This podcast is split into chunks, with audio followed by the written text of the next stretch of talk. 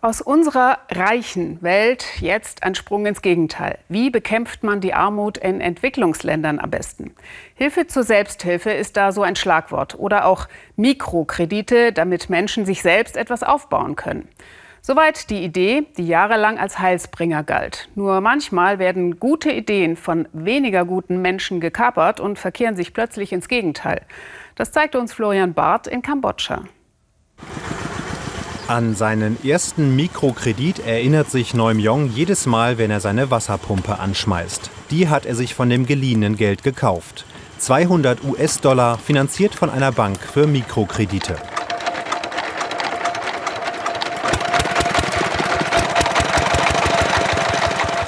Die Idee, mit der Pumpe gäbe es immer genug Wasser auf dem Reisfeld, auch in der Trockenzeit. Eine bessere Ernte und mehr Gewinn, da hätte er das Geld schnell wieder raus. Eigentlich ein guter Plan, doch dann fiel der Reispreis, die Rechnung ging nicht mehr auf. Heute ist Neumyong pleite, kann das Geld nicht zurückzahlen. Ich weiß nicht, was ich machen soll. Ich verdiene einfach zu wenig Geld. Dabei arbeite ich jeden Tag so hart. Ich will meine Familie ernähren. Trotzdem habe ich immer mehr Schulden. Ich weiß nicht, wie ich da rauskommen soll.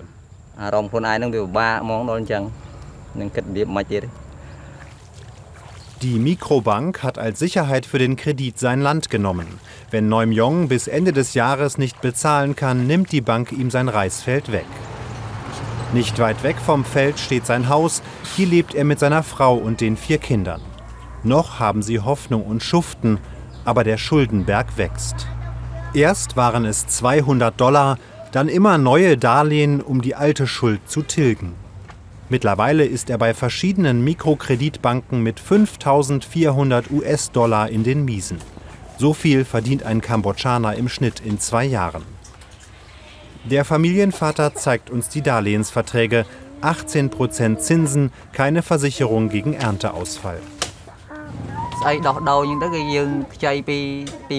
Das bedrückt mich. Ich fühle mich gehetzt und habe Angst, alles zu verlieren. Wenn ich das vergleiche, ging es uns vor dem Kredit viel besser als heute.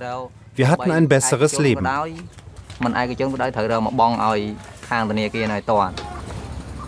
So wie ihm geht es vielen hier im Dorf und im ganzen Land. Einige haben sich wegen der Schulden das Leben genommen. Fast zwei Millionen Menschen in Kambodscha haben einen Mikrokreditvertrag abgeschlossen. Dazu viele Hunderttausende, die sich Privatgeld leihen. Hinter Mikrokrediten stand ursprünglich eine soziale Idee. Menschen sollen sich kleine Anschaffungen leisten können, zum Beispiel eine Nähmaschine, um damit ihr eigenes Einkommen zu erzielen. Für die Idee der Mikrokredite bekam ihr Erfinder Muhammad Yunus aus Bangladesch 2006 den Friedensnobelpreis. Neuere Studien zeigen, Mikrokredite führen nur selten aus der Armut. Oft wird das Geld für das Nötigste gebraucht, Arztrechnungen, Essen, Notlagen. Dazu kommt, dass auch Banken und Finanzhaie das Geschäft mit den Ärmsten für sich entdeckt haben. Sie vergeben Kredite oft ohne Versicherungen gegen Krankheit oder Ernteausfall, eine Schuldenfalle. Die Hauptstadt Phnom Penh. Einst trostloser Moloch im Herzen Kambodschas, jetzt aufstrebend. Der Lebensstandard steigt. Daran wollen viele teilhaben und sind leichte Beute für unseriöse Bankberater das System der Mikrokredite pervertiert. Viele Darlehensnehmer ausgeliefert den Finanzhaien, meinen diese Menschenrechtler. Viele Bankberater fragen Kunden überhaupt nicht nach einem Businessplan. Manche Vertreter schwatzen den Leuten einen Mikrokredit regelrecht auf, denn sie bekommen ja eine Provision. Ungebildete Kreditnehmer verstehen die Kreditverträge nicht, aber die Unterschrift ist der erste Schritt in die Schuldenfalle. Ethisch vertretbar sind Mikrokredite nur dann, sagen die Menschenrechtler, wenn das Risiko für die Kreditnehmer gering ist. Ihre Meinung, bei Mikrokrediten haben Banken eine moralische Verantwortung. Immer neue Mikrofinanzinstitute entstehen, gesetzliche Regeln gibt es so gut wie nicht. Die Leidtragenden sind die, die sowieso nichts haben. Was sagt der Bankenverband dazu, der diese Geldgeber in Kambodscha vertritt? Es gibt viele Angebote für Mikrokredite im Land und wenn jemand mit den Bedingungen nicht einverstanden ist, dann soll er halt zu einer anderen Bank gehen. Also ich finde, das läuft alles ganz friedlich und wir erleichtern es den Menschen, ein Business zu eröffnen.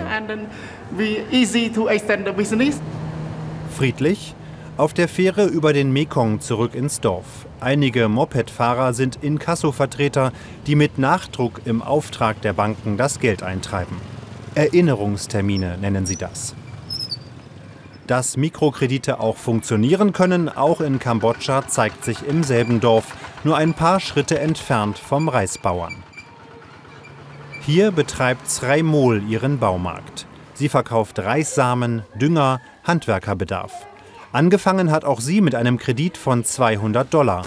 Die Idee ganz schlicht, Obst und Gemüse billig kaufen und teurer wieder verkaufen.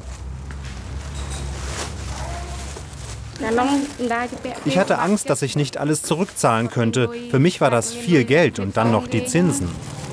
Aber bei ihr klappte es. Der Laden brachte ein geregeltes Einkommen, eine der Voraussetzungen, sagen Experten, damit Mikrokredite funktionieren.